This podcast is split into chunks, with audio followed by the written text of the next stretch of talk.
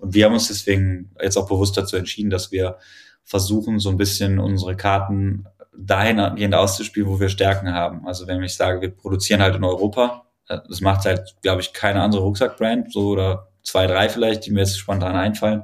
Aber von den großen sicher keiner.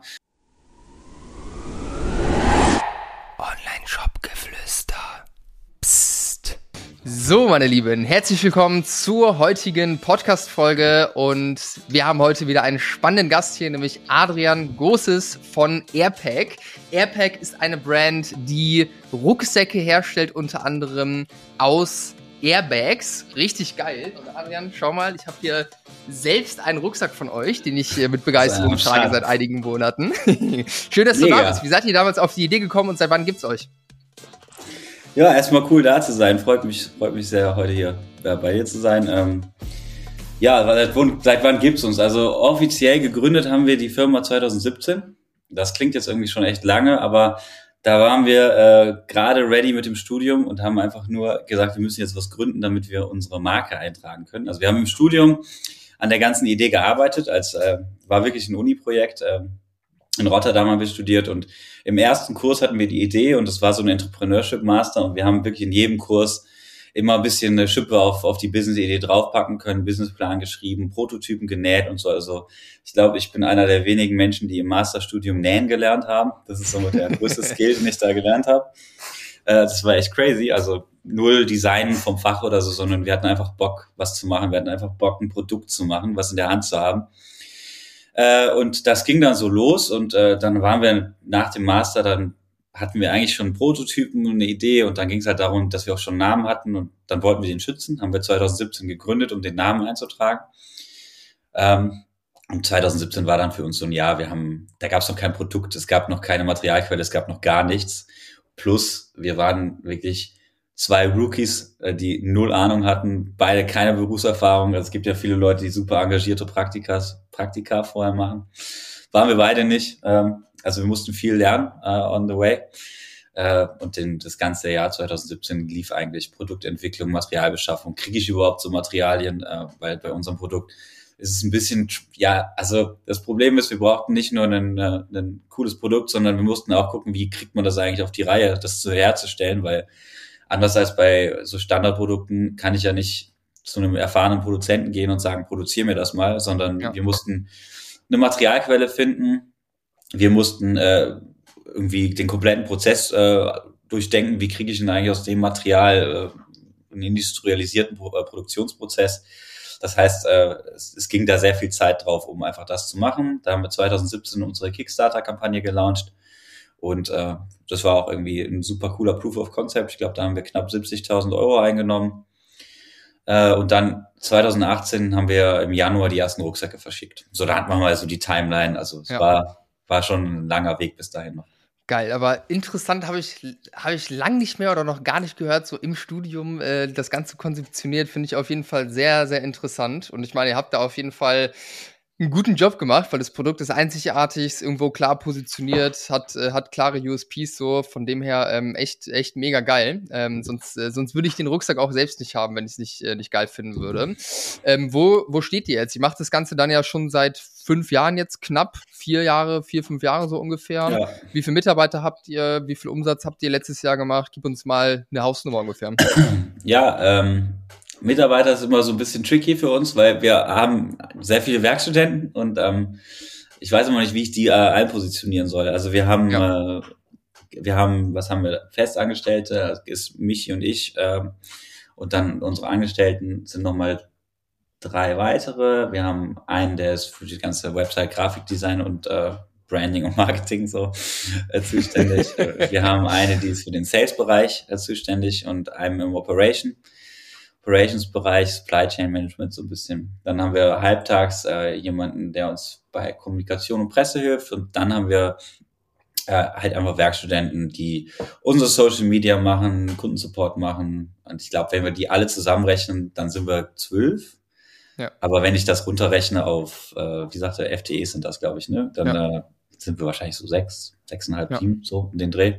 Mhm. Aber ich muss immer sagen, dass wir wahnsinnig Glück mit unseren Werkstudenten haben. Also die übernehmen wirklich Vollzeitjobs teilweise. Also wir haben echt äh, Werkstudenten, das ist irgendwie fast eine Beleidigung, die so zu nennen, weil die einfach einen Wahnsinnsjob machen und irgendwie, wir sind ja auch so aus der Uni da reingeschlittert und wir haben eigentlich noch dieses Studi-Mindset. Äh, das heißt, wir haben da sehr viele, die, die wahnsinnig viel machen. Zum Beispiel unsere Designerin ist eine Werkstudentin. Also um den mal, also die, die Produktdesigns macht oder unser Social Media. Äh, Malte ist das, den habt ihr vielleicht, wenn ihr Airpack auf Instagram mal angeguckt habt, schon mal gesehen. Der macht auch einen Wahnsinnsjob. Ähm, also wir sind da sehr, sehr gut aufgestellt, auch mit den Werkstudenten. Deswegen ja, zählen die schon auch, zählen die schon auch ja. gut, gut ja. dazu. Safe, safe, auf jeden Fall. Und was habt ihr letztes Jahr so für, für einen Umsatz gemacht? Wie seid ihr gewachsen in den letzten Jahren? Ja, wir haben uns jedes Jahr mehr oder weniger verdoppelt. Ähm, also wir haben angefangen mit diesem Kickstarter, das waren 70.000 Euro und ich, ich, das war dann wirklich jedes Jahr doppelt so viel ungefähr. Letztes Jahr waren wir knapp drei Millionen Euro Bruttoumsatz ähm, und äh, ja, das Jahr davor waren wir bei 1,5, 1,6 oder so. Also es ist immer, es ist, klappt irgendwie immer mit der Verdopplung. Allerdings muss ich sagen, dass letztes Jahr die Profitabilität ein bisschen unter dem Wachstum gelitten hat. Also das ist auch unser Ziel dieses Jahr. Also wir wollen wachsen, aber wir wollen auf jeden Fall profitabler wachsen, weil äh, ja, es, klingt schön am Ende, so eine Umsatzzahl, aber ähm, also was am Ende vom Jahr hängen geblieben ist im letzten Jahr, war ähnlich wie im Jahr davor. Also es ist halt echt, hat sich, hat sich schon krass verteuert. Klar, wachsen ist auch teuer. Und als Gründer stellt man sich dann immer die Frage, Wachstum ist super wichtig, aber ähm, wir sind halt noch komplett gebootstrapped, finanzieren halt alles selber, ist kein Investor, gar nichts dahinter. Äh, deswegen, wir kommen jetzt in Sphären, wo, wo es wichtig ist, dass man halt ein bisschen Cash beiseite hat, äh, ja. um mal irgendwie, keine Ahnung, irgendwas, irgendeine Krise, irgendwas zu bewältigen. Und das ist das Ziel von diesem Jahr. Also ja. geplant dieses Jahr ist äh, keine Verdopplung auf jeden Fall. Mal sehen. Ja, ja safe. Ich denke, also das äh, höre ich sehr, sehr häufig aktuell. Einfach so Profitabilität dieses Jahr. Aber macht ja auch vollkommen Sinn, warum das ja. dieses Jahr gerade wichtig ist, da irgendwie Fokus drauf zu legen. Drücke ich euch auf jeden Fall die Daumen, dass ihr das geil hinbekommt. Aber auf jeden Fall stabile Leistung bis hierher. Das äh, ja, ist auf jeden Fall eine geile Journey dann gewesen. Ich glaube, was, was viele Gründer hier beschäftigt, die irgendwo ein Startup haben und das Ganze auch bootstrappen, ist so das Thema, ab wann zahlt man sich ein eigenes Gehalt aus? Ab wann habt ihr euch ein Gehalt ausgezahlt? Nehmt uns da gerne mal mit, wie ihr das gemacht habt. So, und wenn du es noch nicht getan hast, dann abonniere und bewerte diesen Podcast sehr gerne. Das hilft uns extrem weiter, noch mehr Online-Shop-Betreiber zu erreichen und ihnen weiterzuhelfen. Und du bekommst alle neuen Folgen auch äh, direkt in deine Inbox. Deswegen bewerten und abonnieren. Vielen, vielen Dank für deinen Support. Ähm, naja, es war halt geil, weil wir von der Uni gekommen sind. Das heißt, wir haben uns am Anfang gesagt, ja, wir sind Studenten, wir weiß nicht, brauchen jetzt noch keine eigene Wohnung, sind dann zurück zu den Eltern gezogen und haben halt irgendwie die ersten ein, zwei Jahre uns, glaube ich, gar nichts ausgezahlt. Dann haben wir uns irgendwie 1000 Euro oder so ausgezahlt, um halt irgendwie über die Runden zu kommen. Und mittlerweile zahlen wir uns was aus, aber es ist jetzt, ähm, ich sag mal so, wenn ich, wenn ich mir meine Freunde angucke, die äh, Berufserfahrung haben wie ich und äh, wahrscheinlich 50 Prozent der Stunden kloppen, die ich äh, kloppe, äh, verdienen wir jetzt nicht, äh, sind wir noch nicht, noch nicht angekommen, wo wir hinwollen, aber jetzt langsam äh, können wir, können wir davon halbwegs gut leben. Das muss ja auch irgendwann sein. Jetzt, äh, ja. das ist, äh, man kann das eine Zeit lang machen, aber ja, man hat auch die ganze Zeit das Risiko dabei, genau. Aber ich würde mal sagen, solange man ein Unternehmen hat, wo man sagt, äh, es ist viel Potenzial da, ich kann gut wachsen, ist das Geld einfach besser in die Firma investiert als in dein Gehalt. Und solange du äh, in der Lage bist, äh, dein Leben irgendwie auf die Reihe zu kriegen mit einem geringen Betrag, äh, ist das Geld einfach besser in der Firma investiert als irgendwo sonst. Also deswegen, ich brauche, glaube ich, keinen, keinen großen ETF-Sparplan und ich brauche keine tollen Investments in Krypto machen. Ich investiere lieber mein Geld äh, in mein Unternehmen, weil das wächst jedes Jahr und ähm, ich glaube, äh, da fahren wir ganz guten Kurs mit. Ja, sehr spannend. Danke für den Einblick. Ähm, wie, also, du hast gesagt, ihr seid jedes Jahr 100% gewachsen, habt euch jedes Jahr verdoppelt. Wie habt ihr das gemacht? Also, was ist so in der Akquisition bei euch der wichtigste Kanal, über den ihr neue Kunden ranzieht? Ähm, also, ich glaube, wir haben das, also ein wichtiger Punkt dabei ist, dass wir einfach on the way super viel gelernt haben. Äh, so haben wir das gemacht. Also ich glaube, dass wir schon von Anfang an ähm, eine recht starke Story hatten, die wahrscheinlich Profis ganz anders auf die, auf, die, auf die Straße gebracht hätten. Also wir haben am Anfang halt einfach gar keine Ahnung gehabt, keine Ahnung, wir haben viel zu wenig Facebook-Budget äh, reingepackt, wenn ich mir jetzt noch die, äh, die Performance angucke von unserem ersten Jahr, hätten wir einfach, hätten wir den Hahn voll aufdrehen müssen, haben wir aber nicht gecheckt. Die Aussage äh, höre ich sehr häufig. Ja, es ist halt irgendwie, keine Ahnung, da machst du, weiß ich nicht, designst du das Produkt, äh, beschaffst die Materialien und dann setzt du dich abends um 17.30 Uhr hin, um noch die Facebook-Ads einzustellen. Klar, da bist du irgendwie nicht ganz so tief im Game drin. Ja. Also das ist auf jeden Fall ein, ein, Wachstumsfaktor, einfach, dass wir einfach selber viel gelernt haben und jedes Jahr einfach ein bisschen besser wussten, was wir machen können, viel probiert haben. Kanäle ähm, ist bei uns relativ ausgeglichen. Also natürlich ist online ähm, der Online-Shop so mit der wichtigste Kanal. Aber wir haben jetzt im letzten Jahr schon mit, also ein, ein wichtiger Kanal für uns ist auch einfach der Einzelhandel, schon immer gewesen. Wir sind relativ früh auf Messen gegangen, haben einfach Läden gefunden, die uns seitdem äh, führen. Das ist, ist einfach ein praktisches Modell, weil so ein Laden, den akquirierst du einmal. Und wenn das halbwegs gut bei dem läuft, bestellt er halt, keine Ahnung, drei, vier Mal im Jahr. Nicht die Riesensummen, aber du zahlst halt keine Facebook- äh, oder Google-Werbekosten dafür. Ja. Also das Wie ist viel Umsatz macht ihr über Handel jetzt? Äh, letztes Jahr anteilig ungefähr? Äh, ich, letztes Jahr war das ein bisschen weniger, weil äh, einfach die Krise, glaube ich, den Einzelhandel ziemlich krass äh, erwischt hat. Äh, lass mich da einmal kurz gucken, was kann ich hier sehen? Ich würde sagen, so 25 Prozent werden es sein.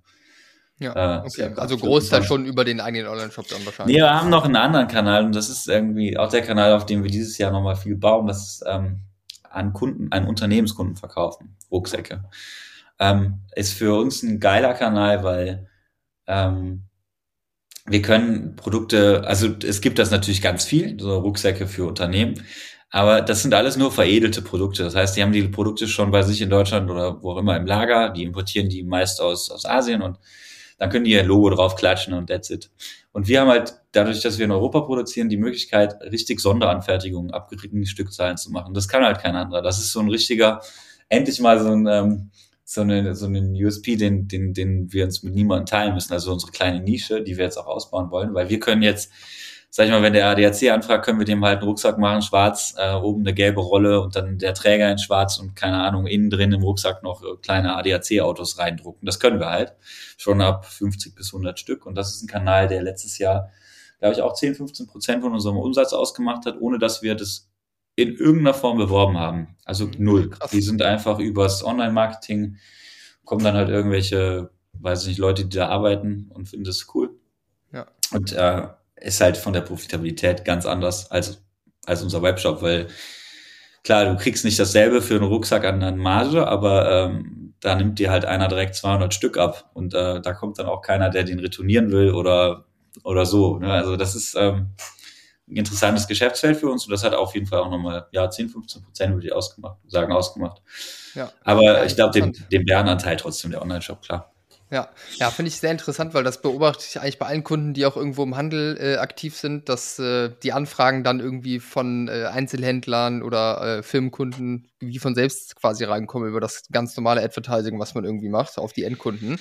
Wenn die ja. Idee halt geil ist, eine geile Story dahinter ist, dann äh, vermarktet sich ja auch so ein bisschen von selbst, ne? Wenn man einfach aktiv und präsent ist irgendwo, das ist natürlich schon wichtig.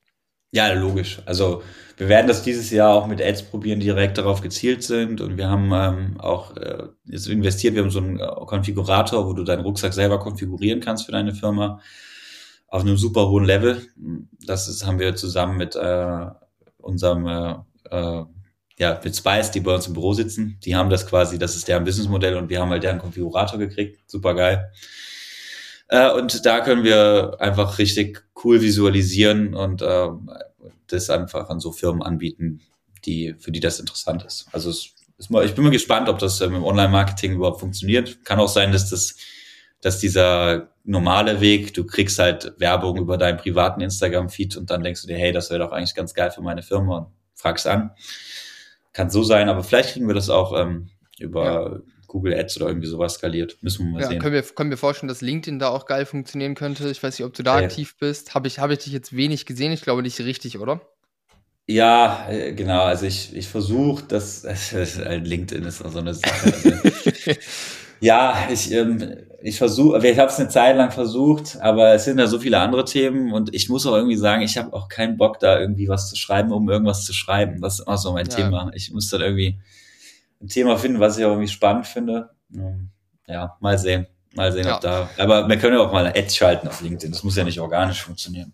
Ja, safe. Aber ich weiß nicht, ob das, ob das ein Weg ist, über den das richtig geil funktioniert. Also, naja, ist, ist ein anderes Thema. Ähm, ja, aber ja. LinkedIn als Plattform mit Sicherheit, mit Sicherheit spannend, wenn man irgendwie B2B-Kunden äh, erreichen möchte, irgendwie auf einem größeren Scale. Ich meine, bei 200 Stückzahl oder 300 lohnt sich natürlich auch ein bisschen Zeit da reinzustecken. Aber lass mal auf den Online-Shop gucken. Wir sind ja auch hier schließlich im Online-Shop-Geflüster-Podcast. Ja. Ähm, wenn das der Bärenanteil eures Umsatzes ist, was sind denn da die Kanäle, ähm, die für euch jetzt am wichtigsten sind, jetzt aktuell und auch so letztes Jahr? Ja, also Facebook und Instagram auf jeden Fall und Google. Also das sind so die wichtigsten äh, Kanäle und wir schalten auch ein bisschen auf Bing, äh, weil Ecosia da mit drin ist und als nachhaltige Brand muss da, ist das, glaube ich, ein ganz guter Kanal. Aber ich glaube, so der wichtigste Kanal im letzten Jahr war bei uns Google tatsächlich, weil wir einfach mit Facebook ewig lang nicht mit dem Tracking auf, das auf die Kette bekommen haben. Ich glaube, jetzt haben wir da den Durchbruch geschafft, aber das ist irgendwie, also wir war, man fliegt halt blind. Wir haben da zwar verschiedene Tools, also wir nutzen unter anderem auch Triple Whale, um das alles so ein bisschen zu, zu monitoren, aber es ist alles so, ja, man kann sich alles schönreden und es kann auch alles scheiße sein. Das ist, das ist so ein bisschen das Problem. ja, äh, am Ende haben wir dann ganz viel mit so einer, so einer Kur gearbeitet, dass wir mal geguckt haben, oder was ist unser Marketing Efficiency Ratio, so ein bisschen in die Richtung äh, und gar nicht die einzelnen Kanäle so angeguckt, aber das müssen wir dieses Jahr irgendwie besser machen, weil ich muss sagen, unser Online-Marketing im letzten Jahr war okay äh, mit dem Wachstum, den wir hatten, aber die Profitabilität, habe ich ja gesagt, die hat irgendwie so ein bisschen äh, gelitten. Und jetzt müssen wir mal schauen, dass wir das, dass wir das ein bisschen mehr auf die äh, in den Fokus, in den Fokus setzen dieses Jahr. Aber ja, wie, ja. wie seid ihr da aufgestellt? Also was jetzt Google und Meta angeht, habt ihr das komplett in-house oder habt ihr auch für gewisse Bereiche oder Agenturen, die euch in der Umsetzung auch unterstützen? Äh, wir arbeiten relativ von Anfang an mit einem Freelancer zusammen. Das ist der Jens. Äh, und der hat uns eigentlich von vornherein da begleitet, ähm, hat am Anfang alles gemacht, Facebook und Google und jetzt mittlerweile haben wir ähm, ein äh, ja, Creative Lead im, im, im, im, im Team. Und äh, das wird einfach Facebook und also Meta ist ja immer contentlastiger und irgendwie was man dann am Ende an Media Buying macht, wird irgendwie immer immer weniger. Und deswegen hat das für uns dann voll Sinn gemacht, dass wir unseren äh, Creator quasi äh, daran setzen, weil am Ende läuft das sonst über zwei Personen und der macht das jetzt seit letztem Jahr, Mitte letzten Jahres ähm, mit der Unterstützung von dem Freelancer und Google macht Jens immer noch äh, hauptsächlich äh, alleine, ja. Also wir besprechen, wir haben jede Woche ein Weekly, wo wir alles durchgehen. Aber äh, genau, das ist eigentlich ein, ein ganz cooles Konzept für uns. Auch einfach, weil er so lange dabei ist, er hat das einfach mit aufgebaut und er kennt, kennt das eigentlich alles ganz gut. Ja. Und macht okay. da einfach einen super Job, ja. Interessant. Ich habe auch gesehen, ähm, dass ihr eine Kooperation habt mit Mission Erde. Robert Mark Lehmann ist ja auch äh, sehr, sehr bekannter Influencer, wenn man jetzt sich jetzt irgendwie für ja. Nachhaltigkeit und so weiter interessiert. Ist das der einzige größere Influencer, mit dem ihr arbeitet? Oder wie wichtig ist ansonsten das Thema Influencer-Marketing für euch? Ja, genau. Also wir haben das noch nie richtig probiert und mit Robert die Connection ist ein bisschen über so eine private Ecke gekommen.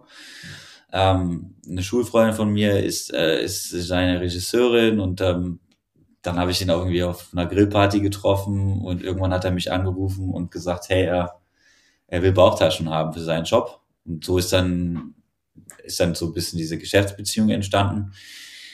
Äh, ja, und er findet die Produkte cool äh, und supportet das halt einfach. Also das ist gar nicht so, dass wir jetzt da den, ähm, den Mega-Influencer-Vertrag haben oder irgendwie sowas. Also das, das lief halt so. Wir haben gesagt, hey, wir können dir zu Top, Top, Top-Konditionen ein richtig geiles Produkt liefern, was du halt in deiner Community verkaufen kannst.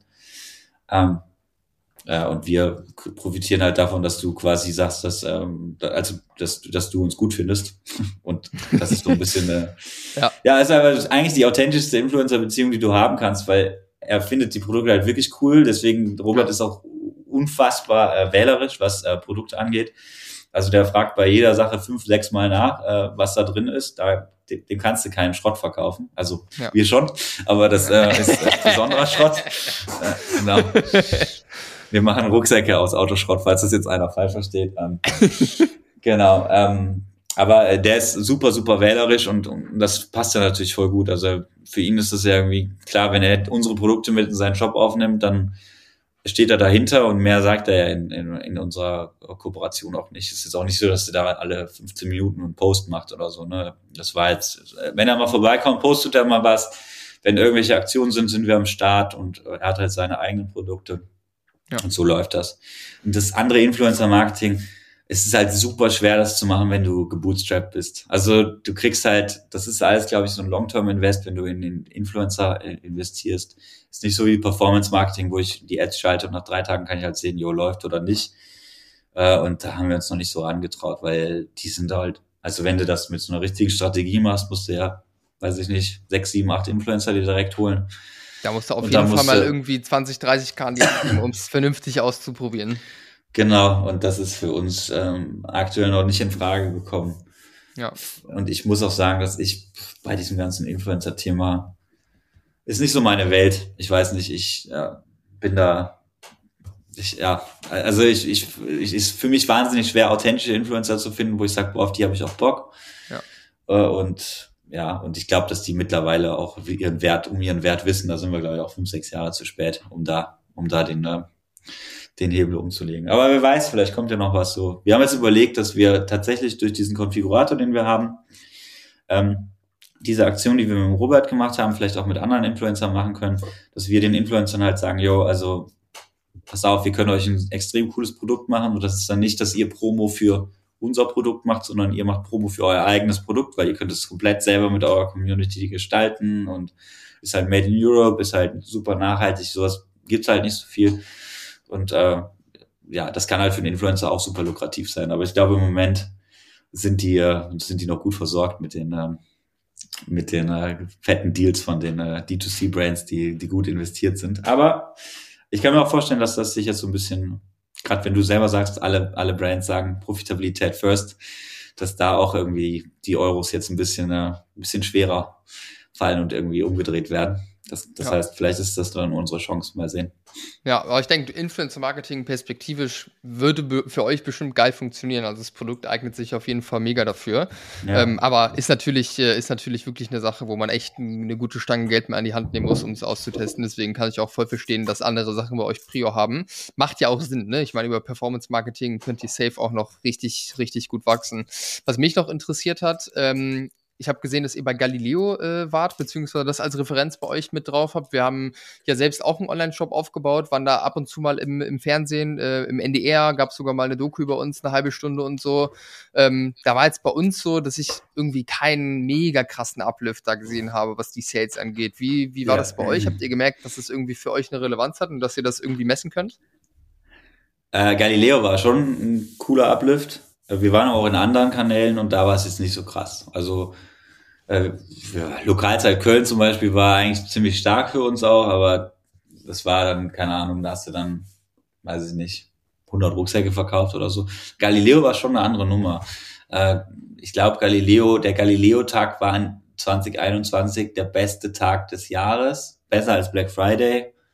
Und ich glaube, wir haben da äh, irgendwie sowas um die 7.000, 28.000 Euro Umsatz gemacht und am nächsten Tag halt auch nochmal. Und dann waren die Folge klar, wir hatten sau viele Leads dann, ne, äh, die ja. wir, die wir konvertieren konnten. Ich fand es halt schon völlig crazy, muss ich sagen, dass ähm, da Leute vom Fernseher sitzen, das gucken und ihr Handy rausnehmen und kaufen. Das, also, das, das so krass, also weil, weil der Rucksack kostet halt äh, 159 Euro. Also normalerweise gehe ich davon aus, dass wir äh, so einen äh, Cycle, Product Cycle von, von zehn Tagen haben oder sowas.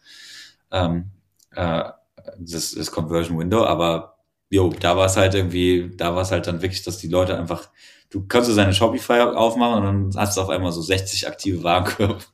Geil. Das war schon ganz ja, das, cool. Das Ding ist, wenn du, ich weiß nicht, wie lang euer Beitrag war, aber ich würde jetzt mal vermuten, dass der mehrere Minuten ging. Diese ja. Zeit hast du ja eigentlich im Performance Marketing nicht. Da hast du ja immer kurze Touchpoints, deswegen brauchst du davon halt viele, die du dann über mehrere Tage irgendwie sammelst. Aber wenn du irgendwie jetzt mal die Aufmerksamkeit von den Leuten hast, was ja bei Galileo auf jeden Fall der Fall ist, da ist man ja neugierig und guckt auch ja. in der Regel wahrscheinlich aufmerksam zu, legt dann auch vielleicht mal sein Handy weg äh, zur Seite, wenn irgendwie was, äh, was Spannendes da kommt.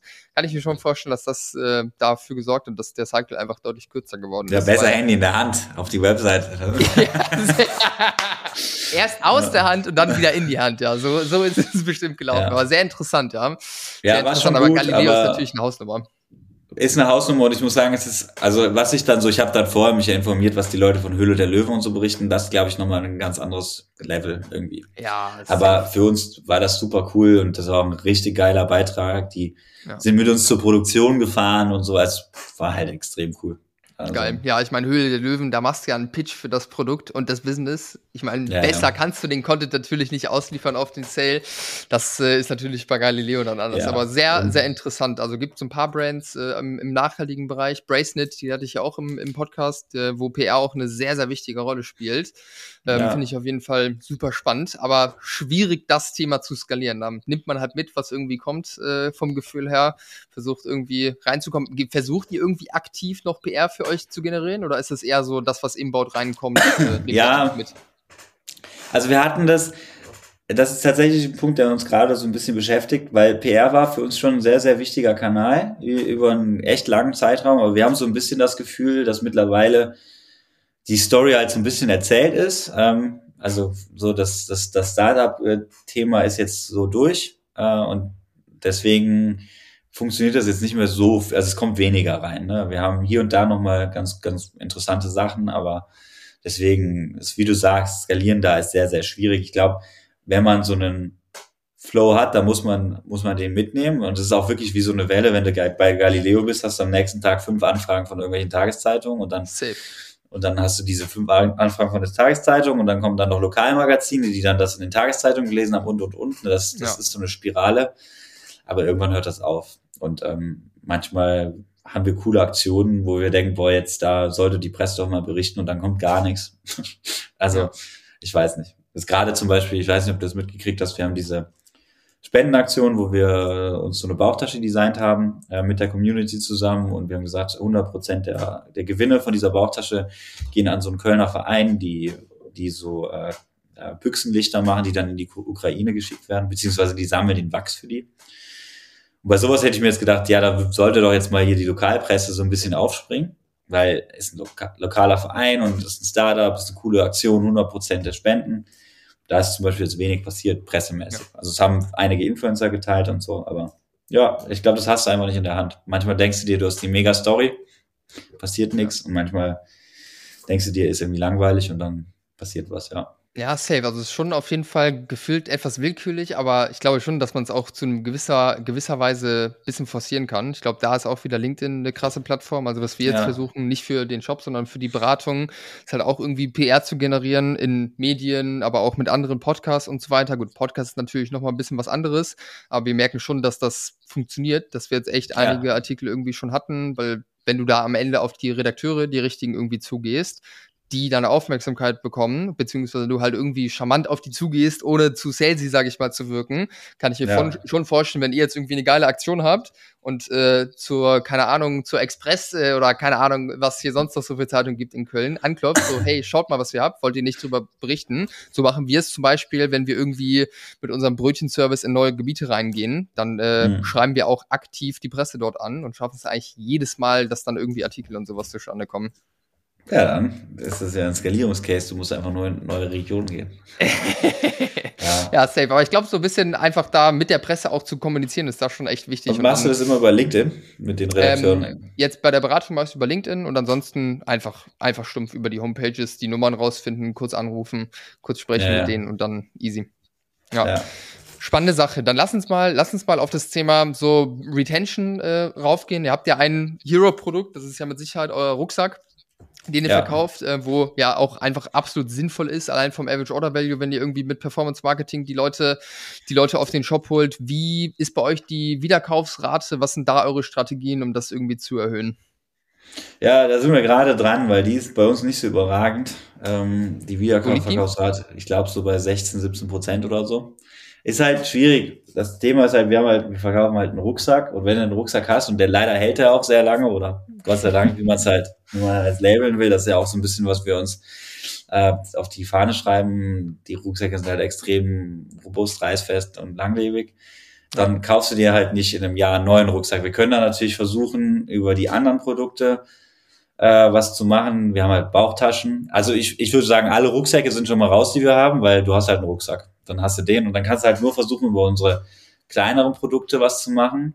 Ähm, Jo, und da arbeiten wir jetzt, also wir versuchen jetzt neuere, kleinere Produkte rauszubringen, so ein bisschen so Add-on-Produkte, die halt, die halt irgendwie passen. Aber es ist, es ist nicht so straightforward wie, wie mit anderen äh, Produkten. Also wenn ich jetzt eine Fashion Brand bin und keine Ahnung, ja, weiß ich nicht, dann kaufst du dir dieses Jahr halt den, das Hoodie und im Sommer gibt's ein geiles Shirt oder so. Das ist halt bei uns nicht so. Das ist halt so ein bisschen tricky. Und wir versuchen jetzt ähm, mit, mit, mit neuen Produkten das so ein bisschen zu machen und wir versuchen auch ein bisschen andersrum mal zu gehen. Also ich will jetzt im April, wenn die Bauchtaschensaison losgeht, mal mehr Werbung für die Bauchtasche schalten und dann über Klaviyo oder einfach CRM versuchen, die Bauchtaschenleute in Rucksackleute zu konvertieren. Und was bei uns auch immer gut funktioniert, ist in den Peak-Monaten der Geschenke, also Weihnachten, kann auch mal Muttertag sein oder so. Da gibt's dann schon Leute, die dann einfach nochmal einen Rucksack kaufen und den halt verschenken. Aber ja.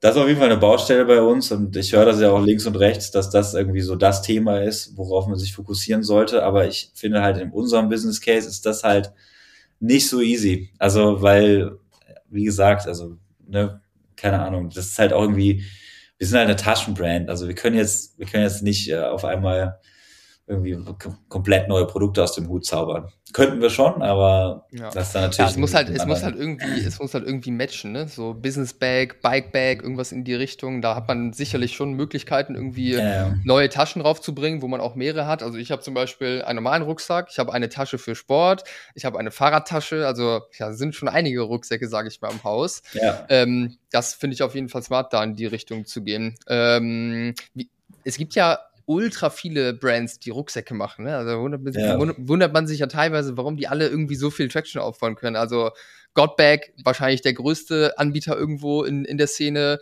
Äh, OneMate, ihr seid mit am Start. Äh, du schüttelst gerade mit dem Kopf. Das heißt, da gibt es auf jeden Fall auch jemanden. Ähm, ja, ich glaube, diese, diese, diese Font of in Köln, also wenn du kommst aus Köln, kennst du sicher Font of Bags. Ich glaube so, wenn ich jetzt mir, also die machen halt so, die haben, die haben ja zehn verschiedene Marken. Ich würde sagen, das ist der größte, aber ja, Godback ja. und äh, es kommt sicher dann kurz danach. Ähm, und dann kommen viele, viele kleinere. Ich weiß nicht, wie groß OneMate ist. Ähm, die sind sicher nicht auf demselben Level wie, äh, wie die Großen da. Äh, und das, ja. wie du sagst, es, es, es nervt auch irgendwie, dass es so viele gibt. und ich, ähm, ich habe mir dann immer gedacht, okay, aber wenn du jetzt in, in Fashion bist, dann denkst du dir auch, es gibt Millionen Fashion Brands und wenn du dann in, in das ist halt super schwer, da eine Lücke zu finden.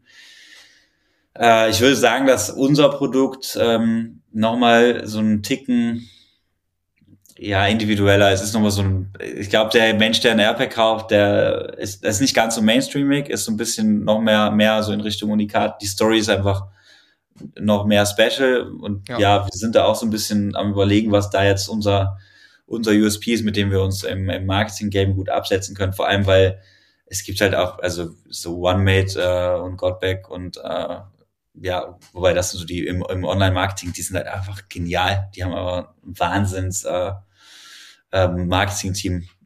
Also da, wenn du dir diese äh, diese ganzen Aktionen da reinziehst, die die machen, ist schon krass. Aber irgendwie ja. ist das für für uns auch so ein bisschen zu salesy. Also das ist auch, da werden dann sehr sehr viele Aktionen gemacht. Ähm, es wird wahnsinnig viel mit Rabatten zu den Hauptverkaufstagen äh, ja, es gibt halt super viel solche Aktionen, wo wir halt irgendwie, das, wir können da gar nicht mitziehen, weil wir produzieren das halt in Europa und Upcycling ist halt echt nicht äh, so Massenware, sondern ist halt echt tricky, aus einem Airbag einen Rucksack zu machen. Das heißt, ich weiß nicht, was die für Margen haben, dass das funktioniert, äh, 50% oder 30% Rabatt oder so. Und deswegen ist es für uns halt nicht so leicht, äh, auf dem auf dem Zug mitzufahren, versuchen das dann immer über irgendwelche Bundles oder irgendwie sowas. Aber ja, das ist auf jeden Fall eine Challenge.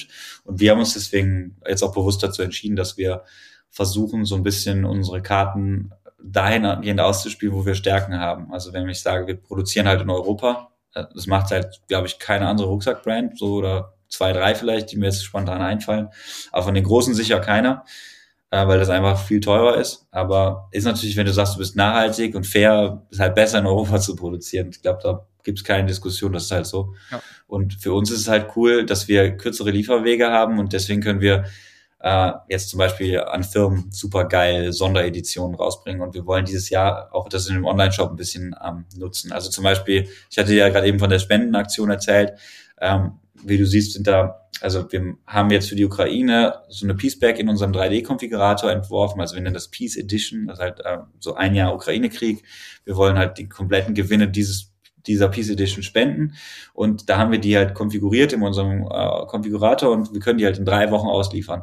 Und das halt, die ist halt komplett from scratch. Also du kannst ja, alles entscheiden. Du kannst sagen, ich will, dass der innen blau ist und da soll ein Foto von mir drin sein und außen soll irgendwie ein Sticklogo sein und dann will ich bitte, dass, ähm, keine Ahnung, die, der Reißverschluss, diese Lippe, die da drüber ist, äh, in gelb ist. Also du kannst halt alles nach deinem CI machen, du kannst es komplett individualisieren und das bietet halt niemand anders an, weil keiner in Europa produziert. Das heißt, die importieren die Ware fertig und veredeln nur. Und deswegen sagen wir so, okay, äh, wir versuchen natürlich äh, online unser normales Business weiter aufzuziehen und vielleicht so ein bisschen so die nachhaltigste und die fairste Brand zu sein, ähm, aber dann über den äh, 3D-Konfigurator und das Firmengeschäft, äh, was wir natürlich auch online vertreiben wollen, ist Teil von unserem Online-Shop, ähm, äh, können wir halt können wir halt an ganz andere Deals einfahren, wo wir dann mal wirklich eine Nische gefunden haben. Das finde ich ganz cool. ja. Ja, ja, safe. Boah, stelle ich mir echt nicht, äh, nicht ganz easy vor. Also es ist schon echt hart umkämpft, vor allem weil es halt auch echt eine Handvoll Player gibt, die jetzt rein D2C, Online-Marketing-mäßig ja. auch einfach sau stark unterwegs sind. Wir hatten ja auch im äh, kurzen Vorgespräch schon über Rabatte und sowas gesprochen, dass äh, das irgendwie ein Ding ist, beziehungsweise ihr das immer merkt, wenn irgendwie äh, einer der Mitbewerber einen krassen Deal raushaut. Ähm, wenn mal angenommen, eure Margen würden das zulassen, so Rabatte zu machen. Wäre das eine Sache, wo du sagst, das Potenzial würdet ihr mitnehmen oder würdet ihr darauf verzichten? Weil wenn man als nachhaltige Marke irgendwo positioniert ist, finde ich es persönlich immer, es hat irgendwie einen Beigeschmack, wenn man dann mit 50% Rabatt um die Ecke kommt. Und das vor allem auch auf einer regelmäßigen Basis. Ja, das ist aber genau das Thema. Also, ähm, wenn meine Margen das so zulassen würden, dann wärst du dann, nicht nachhaltig. Dann wäre ich nicht so nachhaltig. Also ich muss ja irgendwo, also irgendwo, das, das, ist halt wirklich das Problem. Du hast, wenn du was nachhaltig produzieren willst, ähm, es ist einfach viel, viel, viel teurer, als, als wenn du den konventionellen Krams irgendwie kaufst, den du da auf Alibaba angeboten kriegst. Da kriegst du halt Rucksäcke für sechs, sieben Euro. Da kriegst du auch Rucksäcke für sechs, sieben Euro, wo dann äh, Recycled draufsteht. Das ist aber, also da, da kriegst du dann Probleme, dass das, das fliegt irgendwann äh, alles, alles auf und es ist auch einfach, keine Ahnung, das ist nicht mein, mein Ansatz. Also da habe ich halt keine Lust drauf. Ich, wir haben uns das auf die Fahne geschrieben, das ist uns das Thema Nachhaltigkeit ist uns wichtig. Äh, deswegen haben wir dieses ganze Thema überhaupt ins Leben gerufen.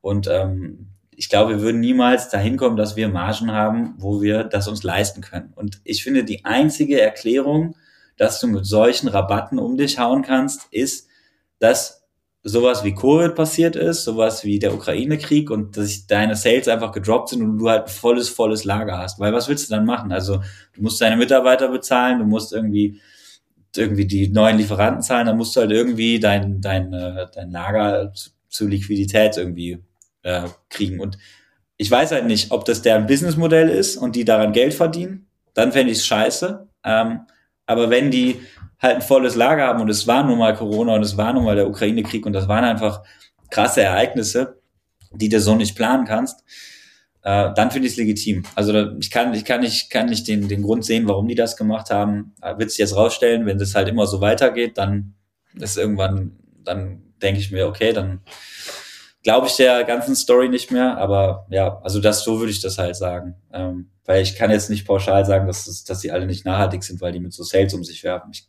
ja, halt safe. Genau. Kann man, kann man auch nicht, nicht pauschalisieren. Ja. Also grundsätzlich bin ich auch absoluter Fan von geilen Aktionen und auch mal einer Sale- ja. äh, und Rabattaktionen, weil es einfach auch richtig geil ist, um irgendwie Wachstum und Neukunden reinzubekommen.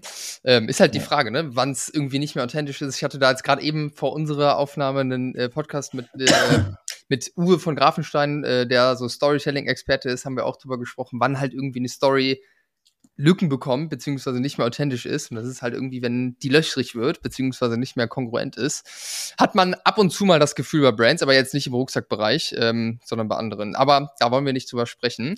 Lass mich mal kurz überlegen, ob ich noch eine Frage an dich habe, Adrian. Irgendwas, irgendwas lag mir doch gerade noch auf der Zunge. Mir fällt es bloß nicht mehr ein. Ja, ich kann eine Sache noch dazwischen schieben, yeah, äh, weil du gefragt hast, wie wir damit umgehen. Und wir können nicht 30 oder 40 Prozent oder 50 Prozent Rabatt geben, aber wir haben uns dann kreative Lösungen gesucht.